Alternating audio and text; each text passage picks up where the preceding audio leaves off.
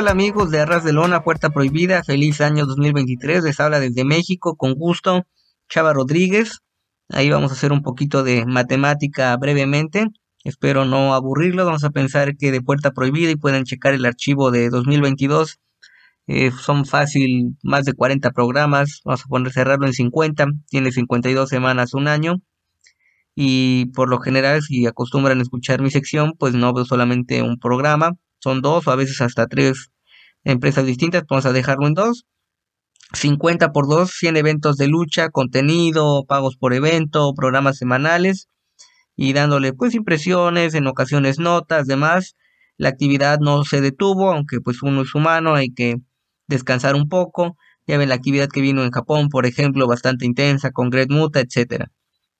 Entonces, bueno, a la distancia, desearles un feliz año, ánimo, y aquí seguimos al pendiente compartiendo, pues obviamente lo que nos apasiona de la lucha libre semana a semana. Y esta semana hablándoles de la escena mexicana, que es lo que me corresponde, voy a hablarles de MLW Fusion, esos programas previos, ah, ya hubo grabaciones a inicios de 2023, hay resultados, no vamos a caer en spoilers, pero creo que es un contenido que vale la pena checar. Eh, me llama la atención el inicio, digo, no es un comercial nuevo, pero me dejó en qué pensar que sale el campeón principal de MLW, Alexander Hammerstone, recomendando una eh, cápsula, bueno, no una cápsula, un eh, goma para temas de, de, rendimiento sexual. Y eso me dejó en que pensar pues qué tipo de audiencia acostumbra ver MLW. Hace tiempo el programa semanal de Ring of Honor estaba gratuito en la página de Ring of Honor.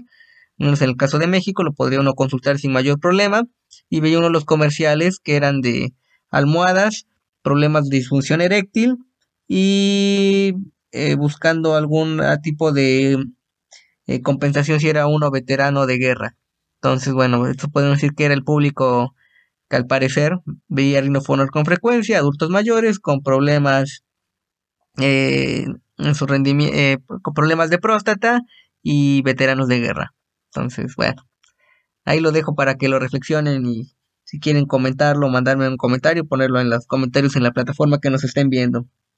Ya después de ese breves comentarios de inicio, mencionarles simplemente dos luchas, pero una que vale mucho la pena, incluso tuvo más de un bloque en comerciales.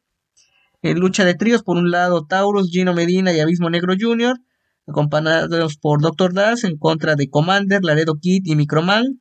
Microman que llevó de asistente a, a Saint Laurent, después se integra a la mesa de comentaristas y canta el tema de Microman, lo alienta, algo bastante estilo años 80.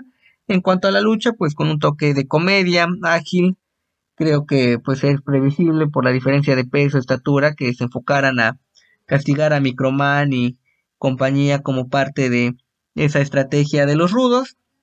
Después el repertorio aéreo espectacular por parte de Commander, el Aredo Kit, que es un este contenido pues grabado, ¿no? Antes de la lección que ya hemos mencionado en múltiples ocasiones en este espacio de el Aredo Kit se equilibran las acciones. Commander, que creo que es de sus talentos que ha dado de qué hablar y creo que en 2023 su carrera pinta bastante interesante, ya con actividad en Estados Unidos. Estuvo en el evento de retiro de Rick Flair con participación en Japón. Y termina el combate con una forma curiosa, creo que accidentada, quizá no salió tan espectacular como debería, en la cual Laredo Kit esquiva una lanza por parte de Taurus, Taurus conecta a Gino Medina y Gino Medina estaba cargando a Microman, entonces queda en posición de toque de espaldas y gana Microman y compañía en un combate que creo que es de lo más divertido que he visto recientemente, no es combate del año ni de lejos, pero pues se agradece algo con esa dinámica. Y en el evento estelar, un mano a mano entre hombres de peso completo de esta nueva generación ágiles, eh, Willie Mack enfrentando a Jacob Fatou. Empieza con los golpes, la potencia, algo previsible por parte de ambos lados en, esta parte final del combate después de los golpes, un par de agilidad, gana Jacob Fatou con su movimiento eh, de fábrica, ¿no? El eh, mortal hacia atrás con rebote en las cuerdas y se postula pues como candidato a tener quizá pronto una revancha por el campeonato principal de MLW. Entonces el contenido que pueden encontrar en YouTube o en la plataforma de Pro Wrestling TV en el que eh, cualquiera de estas opciones en las que decidan ver el contenido de MLW, pues adelante. Y voy a hablarles ya de contenido, este sí reciente, de la primera gran función del Consejo Mundial que al ser la lucha libre patrimonio cultural de la Ciudad de México, pues tiene actividad frecuente, incluso en temporada de vacaciones de fin de año, tuvo funciones en Navidad. Les voy a hablar de una que tuvo presentación en vivo en línea a través de la plataforma Ticketmaster. Creo que próximamente estará en línea disponible de forma legal, ahí nada más estén al pendiente. Eh, fue el primero de enero, el evento sin salida, una lucha de máscaras lo encabezó, pero voy a comentarles los, toda la función que fue entretenida, no nada del otro mundo, pero que justificó al menos el gasto para seguir la transmisión en vivo y hacer un espacio entre las celebraciones de fin de año y demás. En lucha de tríos, los campeones nacionales de tríos, Rey Cometa, Espíritu Negro y Dulce Gardenia, superan a Cancerbero, Virus y Okumura. Una buena lucha, divertida, tanto fórmula o pues cotidiana, no este estilo exótico de Gardenia y la rudeza de Virus. Okumura que se acopló bien a sus compañeros. Gana el equipo de los técnicos con planchas de 450 grados de Espíritu Negro y Rey Cometa.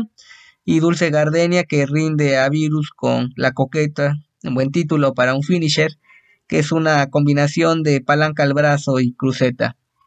Y lo que fue de ahí el mejor combate de la noche, quizá de los más mediáticos en redes, fue un mano a mano inédito de mujeres, Fabi, conocida como Fabi Apache por mucho tiempo en el Consejo Mundial, en contra de Marcela, una de estas veteranas destacadas en la empresa, con experiencia en Estados Unidos, en Japón, incluso encabezado luchas mano a mano con otra mexicana, Mapola, que creo que no ha tenido tanta actividad, al menos de fin de año, quizá por lesiones, o ya misma decidió tomar eh, una pausa en su carrera. Combate a tres caídas, inusual porque por lo general nos viene acostumbrando el Consejo Mundial a mano a mano a una caída, pero un combate como este inédito, un símbolo de AAA contra uno de los estandartes de la división femenil del Consejo Mundial merecía una lucha quizá más larga. Creo que pudo haber ayudado más a la dinámica el combate a una caída, pero bueno, estas tres caídas funcionaron. Una caída para cada quien. Primero gana Fabi con unas alas de ángel, después empata Marcela con un rodillazo, aunque Fabi con actitud de ruda, el público, o al menos por lo que se percibió obviamente en la transmisión, alentando a Fabi. Fabi pues tiene años de experiencia, sabe manejar distintos escenarios.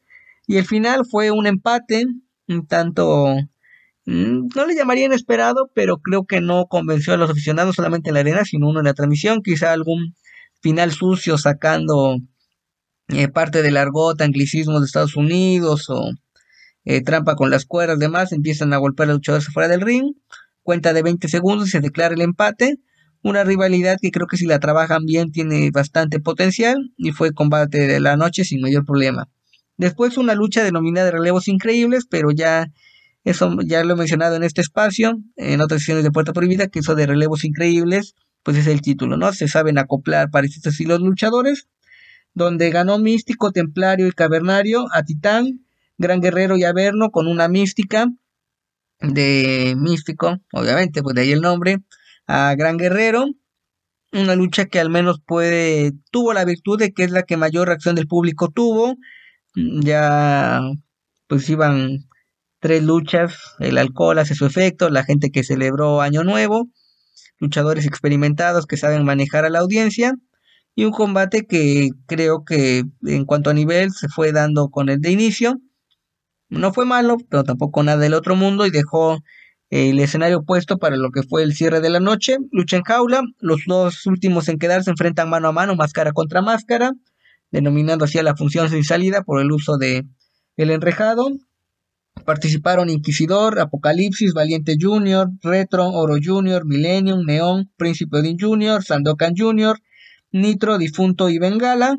Creo que un combate no lo podemos poner así como algo inolvidable. Tuvo secuencias interesantes. La salida que más me gustó fue de Retro, un hombre que por físico y personaje evoca a un mil máscaras en sus mejores años, a Caneca, dos caras, por su vestimenta, el físico trabajado.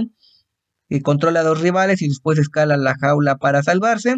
Si no le ubican a varios luchadores, yo sé que pues es eh, los que destacan un Templario, Titán por participación en New Japan, los veteranos Negro Casas, Atlantis Blue Panther, es porque son luchadores que acostumbran ser respaldo. O sea, están en las primeras luchas, en las medias de vez en cuando tienen luchas estelares, eh, salvo que entren de reemplazo, quizá en martes, en domingo, difícilmente tienen luchas estelares en, en viernes y son varios factores, algunos son novatos, otros veteranos, pero que no han dado ese extra para considerarse estrellas. Después de un par de minutos se estableció un límite de tres minutos antes de poder intentar abandonar la jaula. Quedan en máscara contra máscara Apocalipsis en contra de Valiente Jr. Un par de errores en las secuencias de esa lucha de máscara contra máscara. No sé si fue por el nerviosismo, eh, quizá alguna lesión, el cansancio ya de tener que estelarizar, estar en una posición en la que rara vez se logra ver esos luchadores, aunque Valiente Jr. me ha dejado impresiones buenas en trabajos previos, estuvo en esta copa de juniors, de dinastías, etcétera. Y luego de un final un tanto raro porque parecía que acababa la lucha, me parece que se equivoca el referee o no sé si fue error de los luchadores eh, tratar de terminar el combate, pero va con un Saharaui suplex, un movimiento que ubicamos sin mayor problemas con Ares, que bueno, Ares es todo terreno, creo que si aparece un día de estos en el Consejo Mundial no me sorprendería. Derrotan Apocalipsis y vemos el rostro de un hombre que previamente trabajó con el personaje del coreano mucho tiempo también como preliminarista sin máscara en el Consejo Mundial. Juan Carlos Contreras, más de 20 años de experiencia, su hijo Rodrigo sube a quitarle la máscara a su padre, el derrotado, y le entregan la capucha de Apocalipsis a Valiente Jr., un trofeo que ayuda a darle mayor respaldo en la carrera de Valiente Jr., pero que si quitamos eso al menos como ejecución de lucha, pues no fue nada del otro mundo, más allá obviamente del morbo de ver una jaula en la Arena México, que es algo atípico que yo recuerdo al menos de, de a partir de que me hice un colaborador regular de Puerta Prohibida, es la primera vez que narro o comento una lucha en jaula en el Consejo Mundial, que también ha habido muchas luchas expuestas por la pandemia, cuestiones sanitarias, etc. Entonces, esto es todo por mi parte. Sigo al pendiente de la lucha mexicana, hay varios, este, bastante contenido que quedó pendiente de fin de año, trataré de verlo a la brevedad y estar obviamente al pendiente de lo que se esté generando en próximos días. Los invito a que no solamente lean mi columna en www.tuplandejuego.com.mx, sino que a partir de este año ya se están grabando los programas que colaboro en una radio local en la zona de provincia mexicana, pero hablamos de deportes en general y cuando colaboro tengo una sección donde hablo no solamente de lucha, sino de boxeo y artes marciales mixtas y demás otras cuestiones que se van dando ahí sobre la marcha, entonces para que consulten los programas y obviamente pues todo el contenido que generamos aquí en Arras de Lona Puerta Prohibida ya que adquieran un ejemplar de mi libro de Olvidemos el Circo, Maroma y Teatro, editorial Gato Blanco, 10 perfiles de luchadores profesionales mexicanos, de Fabia Pache, que ya hablamos con ella, de ella el día de hoy, hasta el Hijo del Santo, disponible en Amazon México, Librerías El Sótano, y Librería El Sótano tiene tienda en línea para envíos internacionales, que yo sé que son aquí este, gente de distintas partes del mundo la que nos escucha semana a semana. Saludos a la distancia, un fuerte abrazo, que estén muy bien. Muy buenas, soy Guimar Cabar y esto es Arras de una puerta prohibida. Estamos una semana más aquí con lo mejor de New Japan Strong, la división norteamericana de New Japan Pro Wrestling. Y hoy, hoy, hoy, hoy, pues ya se han pasado cosas. Bueno, primero, feliz año, a pesar de que ya estamos entrados en el mes de enero. Eh, siempre hay eterna duda de hasta cuándo decir feliz año, pero feliz año. Y eh, vamos a dividir esta intervención aquí en Puerta Prohibida en dos partes. Voy a intentar ser breve porque hay bastante contenido de que hablar. La primera parte va a ser el repaso de los últimos episodios de Strong que hemos podido ver y otra sobre el futuro, el futuro de New Japan Strong. La semana que viene hablaremos del siguiente capítulo que se emita y eh, esa cartelera de Battle, eh, Battle in the Valley, que es bastante atractiva y que va quizá tengamos alguna, algo más de información sobre el futuro de New Japan Strong caso, vamos a empezar por contenido porque terminábamos la gira Detonation y bueno, 2022 con un buen show en líneas generales. Un, show que, bueno, voy a ser un poco más eh, escueto en cuanto a la review porque hay mucho contenido del que quiero hablar. Pero este fue un candidato a esos show, show fuerte, a episodio de Strong del año, porque tuvimos un encuentro muy entretenido Máscara Dorada y Lince Dorado, contra el equipo de Cody y Guillermo Rosa de DeFi. Eh, C4 es el equipo. Y eh, me gusta mucho. Eh, ya lo he comentado en otras ocasiones que me parece que son bastante sólidos como, como, bueno, individualmente como pareja. Cada uno tiene detalles muy buenos que ver. Y aquí Lince Dorado quizás fue el que estuvo un poco más, más off, pero eh, aún así estuvo, estuvo a la altura, eh, rindió bastante bien y rindió con un bueno con la, la recha final llevando eh, ejecutando un shooting star pre eh, lo hizo lo hizo bastante bien eh, para ser primera aparición en New Japan Strong de del Lince Dorado que ya hacía tiempo que no se le veía en algo más mainstream no y eh, Máscara Dorada que sigue estando a buen nivel y bueno, era eh, la reunión ¿no? de los Lucha Dragons, era la reunión de los del antiguo equipo de WWE y la gente estaba a tope. Buena presentación.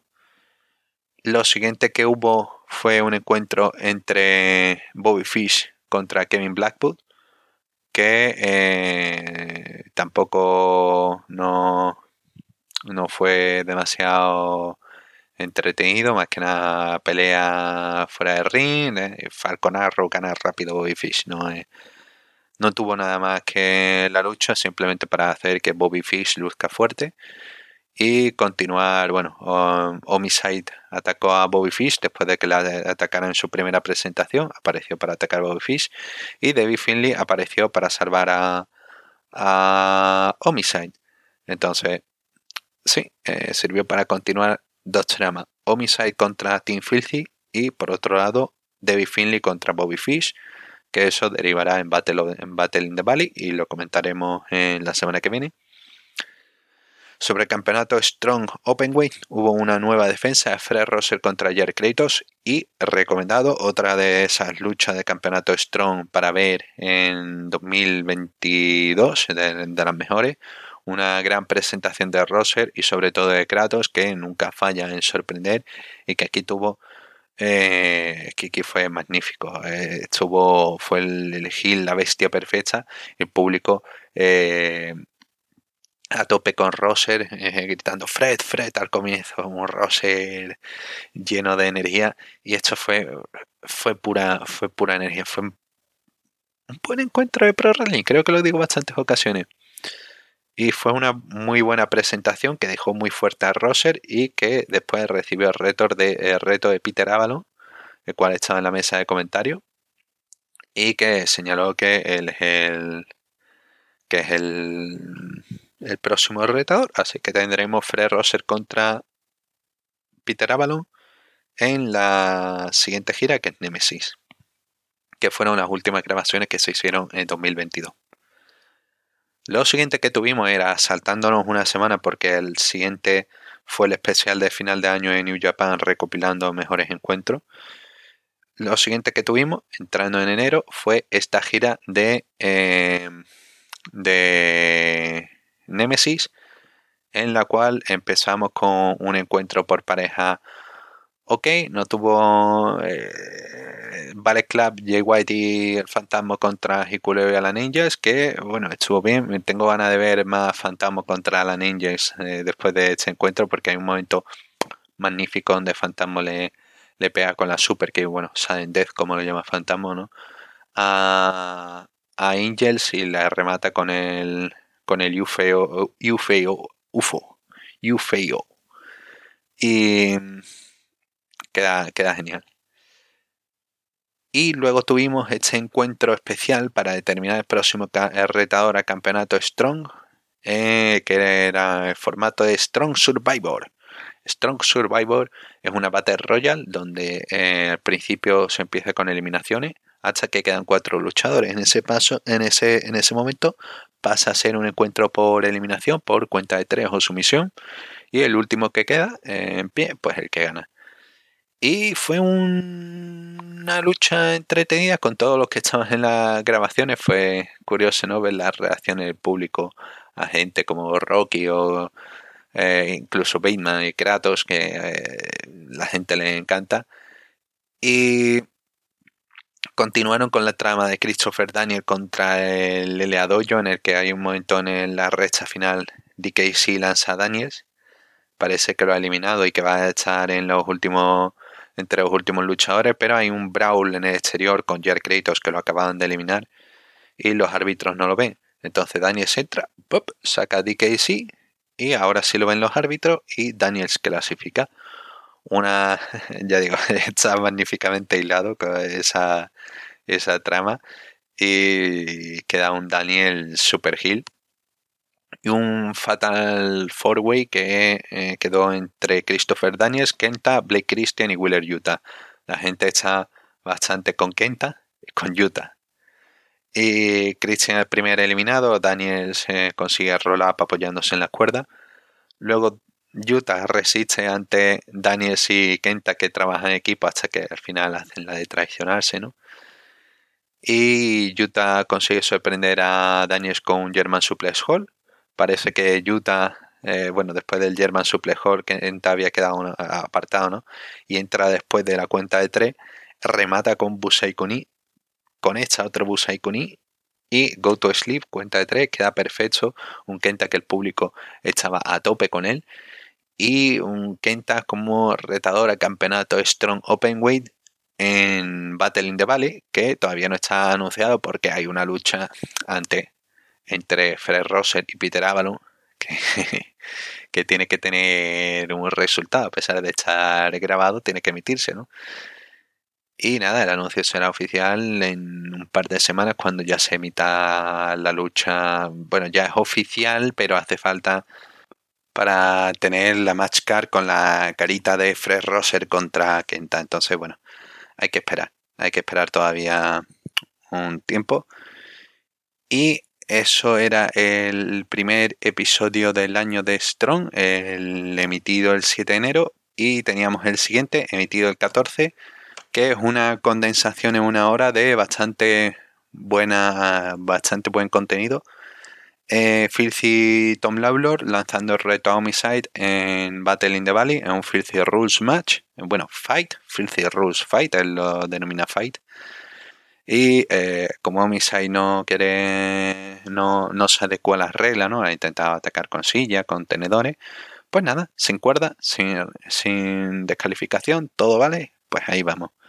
Entonces tendremos una, una lucha cuanto menos destacada en Battle in the Valley. Eh, en la carta del 14 de enero eh, tuvimos Máscara Dorada contra Che Cabrera. buena lucha Che Cabrera lo hemos visto en otras ocasiones.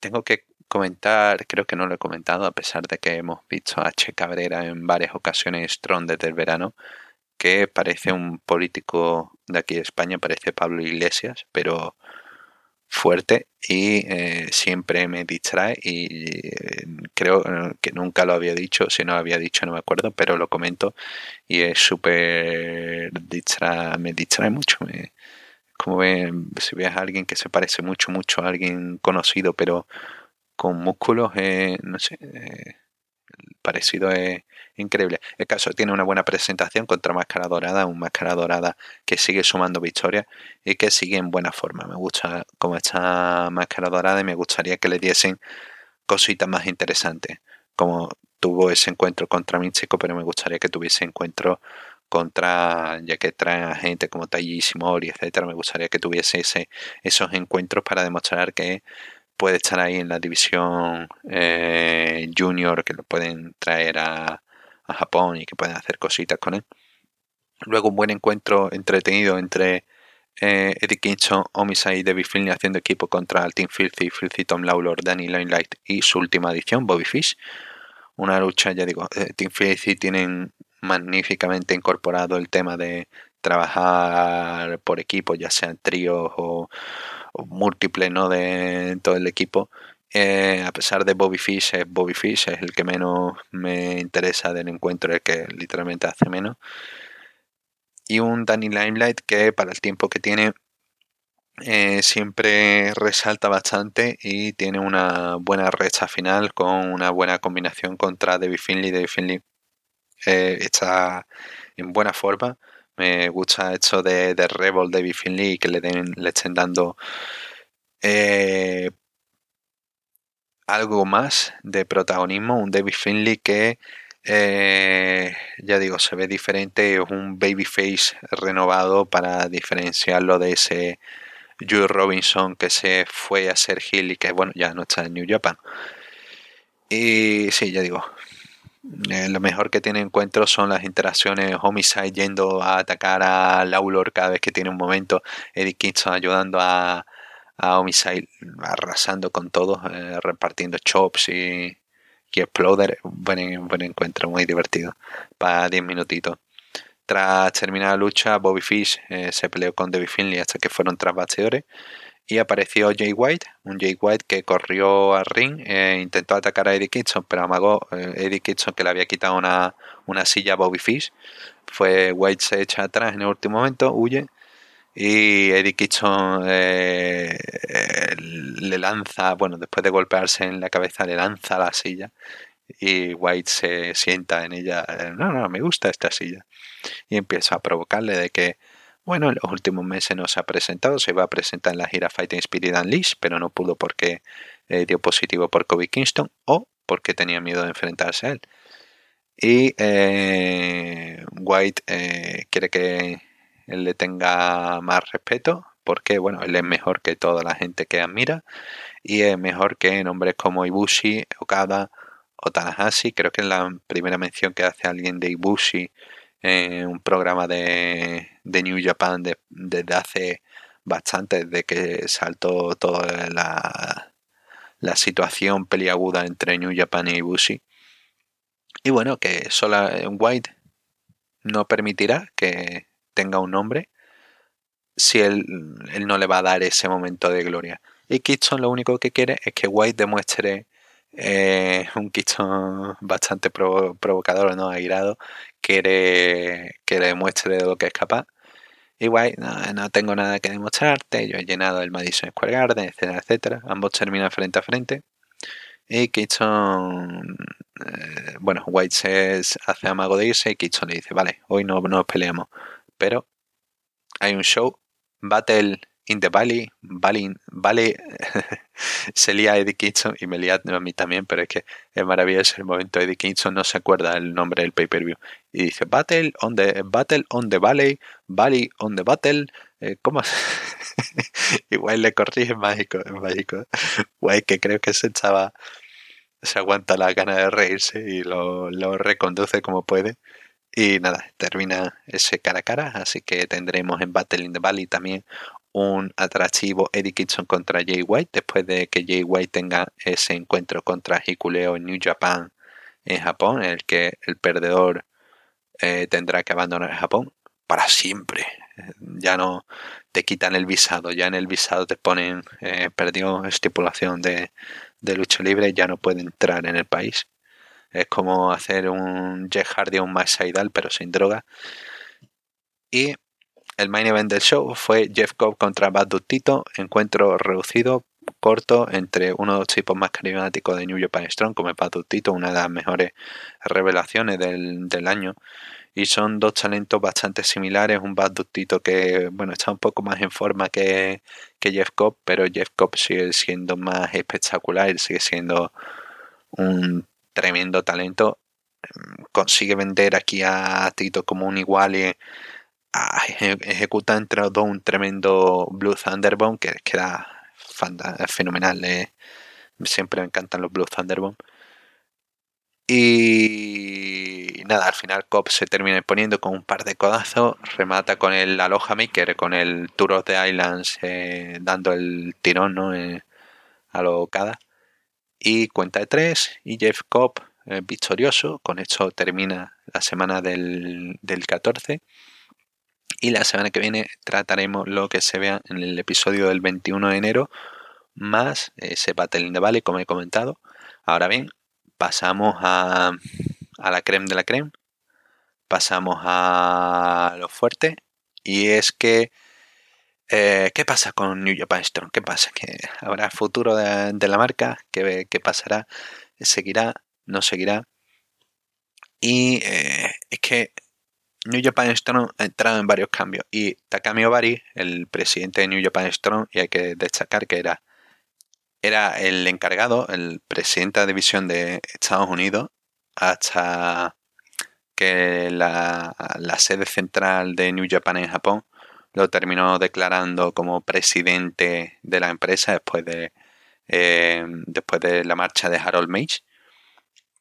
Y New Japan Strong era una de esas decisiones, ¿no? De, era uno de esos objetivos de los que New Japan quería completar cuando impulsaron el plan de establecerse en Estados Unidos, buscando establecer un, un territorio de desarrollo, una marca que fuese de gira, un dojo, bueno, eh, todo lo que se estableció con el LA Dojo y que se fue trabajando, New Japan Strong era la, la culminación de eso, pero fue el culmen durante la época de pandemia y durante shows que, en los que no había gente y bueno, pasaron a realizar grabaciones televisivas.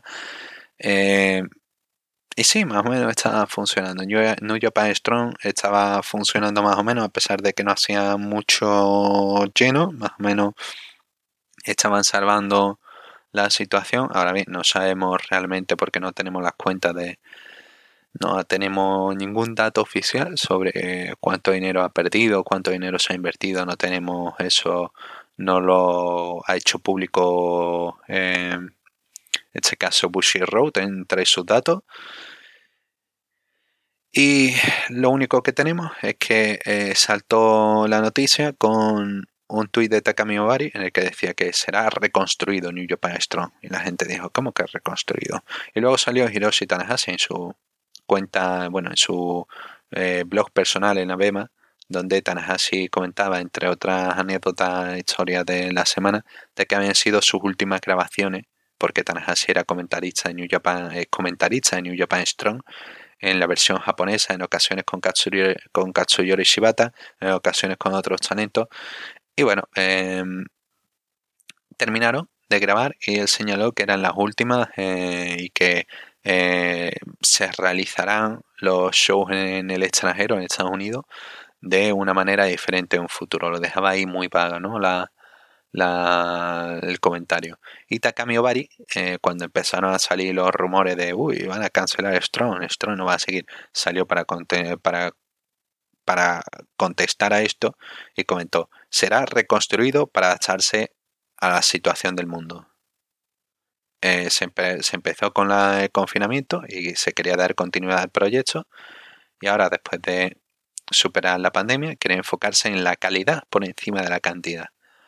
¿Qué es hecho de calidad por encima de la cantidad? Aquí está la clave en que parece que New Japan Strong va a pasar, va a dejar de lado esas grabaciones televisivas o le va a pasar un poco más a segundo plano y se van a centrar más en esos shows en directo qué va a pasar con el roster habitual de gente, Team Filthy, etcétera, eh, los chicos de TMDK, eh, Máscara Dorada, habrá que ver cómo eh, se, se transforma eso pero también todo el roster ahora mismo está en una etapa que parece de cambio, ¿no? hemos vivido la división de Suzuki Boon y puede que veamos otras subdivisiones, salidas y renovaciones en las próximas semanas.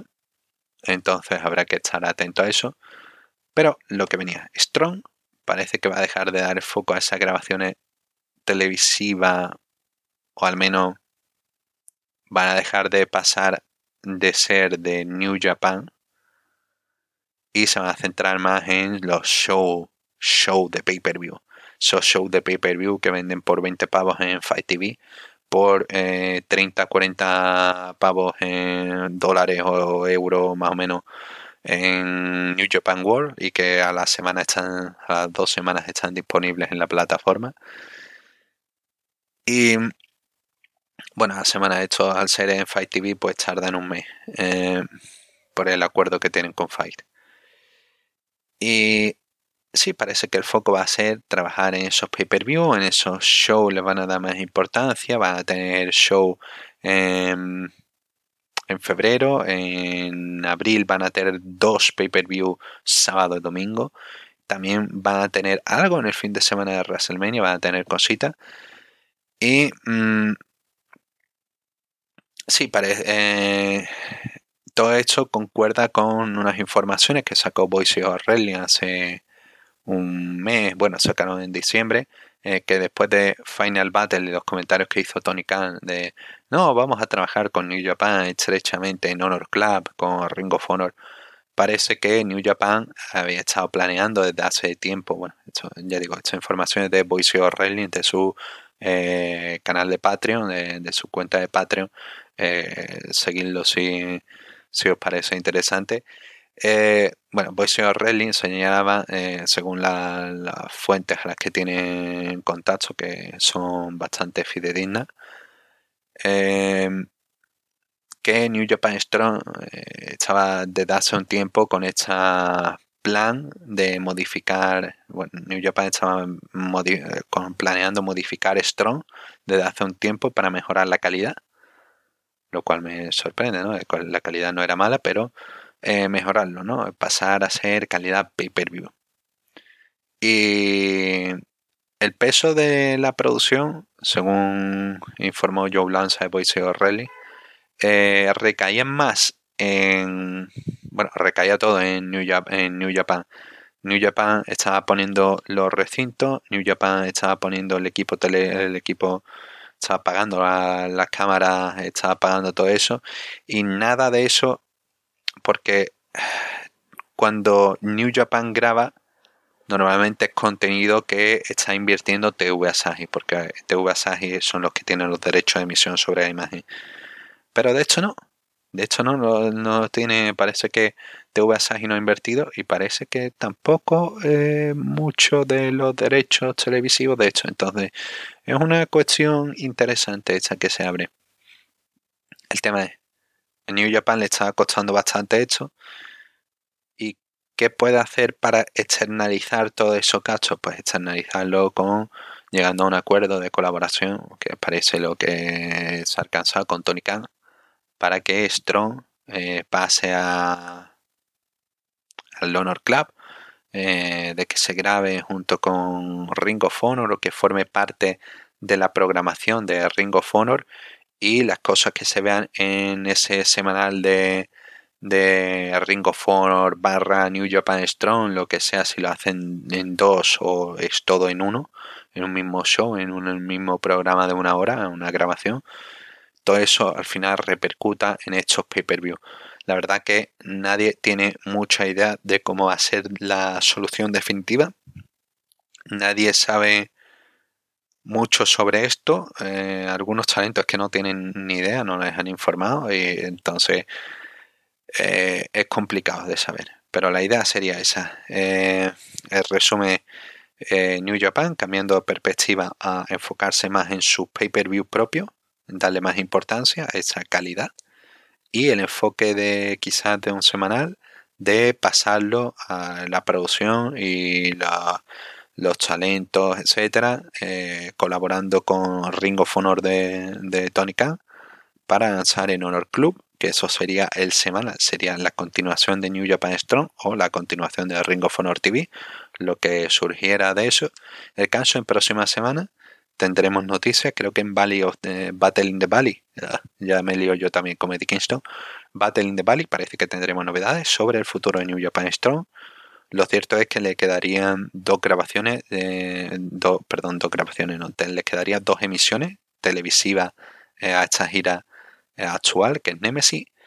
Eh, y después de eso no se ha grabado más, no hay más grabaciones anunciadas de, de New Japan Strong, así que tendremos noticias en estas próximas dos semanas y vamos a estar atentos a eso y vamos a estar aquí en Ratelona comentándolo y sí, espero no haberme extendido demasiado. Sé que era un tema complejo, he intentado tratarlo un poco a prisas y corriendo.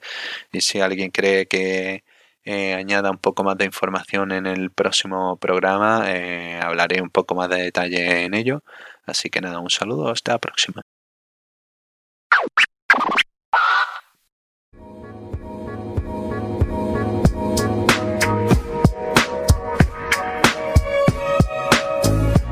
Hobbes se refiere a su libro como el buen libro, ¿no? Así como la gente le dice a la Biblia, ¿no? Así que Eh, es una referencia también cuando dicen el libro de Hobbes. Es como decir el libro de Pablo, ¿no? El libro de, Marcos, ¿no? Por ejemplo, ¿no? O sea, el evangelista. Entonces, Hobbes escribió el libro, o es porque, así como los evangelistas supuestamente, Dios inspiró a Hobbes para escribir ese libro, ¿no? Entonces, él de pronto estaba en el, en el trance de escribir el libro porque Dios se lo inspiraba y ahora lo puede leer y dice, bueno, no, no estoy de acuerdo con lo que dice Dios, o lo que me hizo escribir. Así que tal vez ahí está la discrepancia, ¿no? Pero yo quisiera leer el libro de Hobbes, Andrés, para poder analizarlo y luego hacer una crítica literaria, porque para algo estudié literatura. Me puedo ahí sacar una tesis con el libro del bueno de Hobbes. Sí, cuando pasamos a hacer un podcast de teología acá, pero estaremos atentos a los futuros capítulos de este libro que al parecer no, no tiene un fin próximo. Lo único que va a servir, esa historia, yo estoy, mira, eh, marque mis palabras, ¿ah? Esto, lo único que va a llevarnos a, a- a- o sea, a- para lo que va a servir lo de la metáfora, ¿no? Y el nombre del libro de Hobbes, es para que de aquí 20 años, cuando Hobbes esté retirado y haga su autobiografía, le pueda poner el libro de Hobbes. Y dice, ah, ah, es una referencia cuando estaba en AEW, ¿no? Pero no mucho más. Bueno, ahí es, o es eso o viene Miro a cuestionar todas estas creencias, ¿no? O sea, aquí puede haber una, una cruzada o qué sé yo.